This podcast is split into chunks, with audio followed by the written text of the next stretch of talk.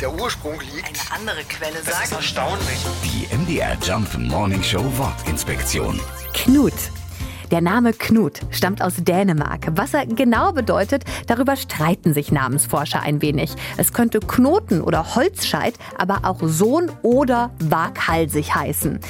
Dass heute in vielen nordischen Ländern das Knutfest gefeiert wird, geht auf den heiligen Knut zurück. Der war vor ungefähr 1000 Jahren König von Dänemark. Und eine Legende sagt, dass er ein großer Fan von Weihnachten war. Er hatte nur ein Problem. Ihm war die Weihnachtszeit viel zu kurz. Und weil er das als König befehlen konnte, verlängerte er sie einfach um eine Woche.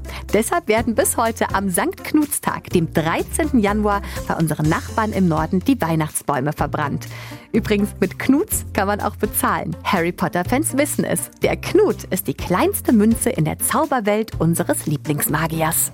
Die MDR Jump Morning Show Wortinspektion. Jeden Morgen um 6.20 Uhr und 8.20 Uhr und jederzeit in der ARD Audiothek.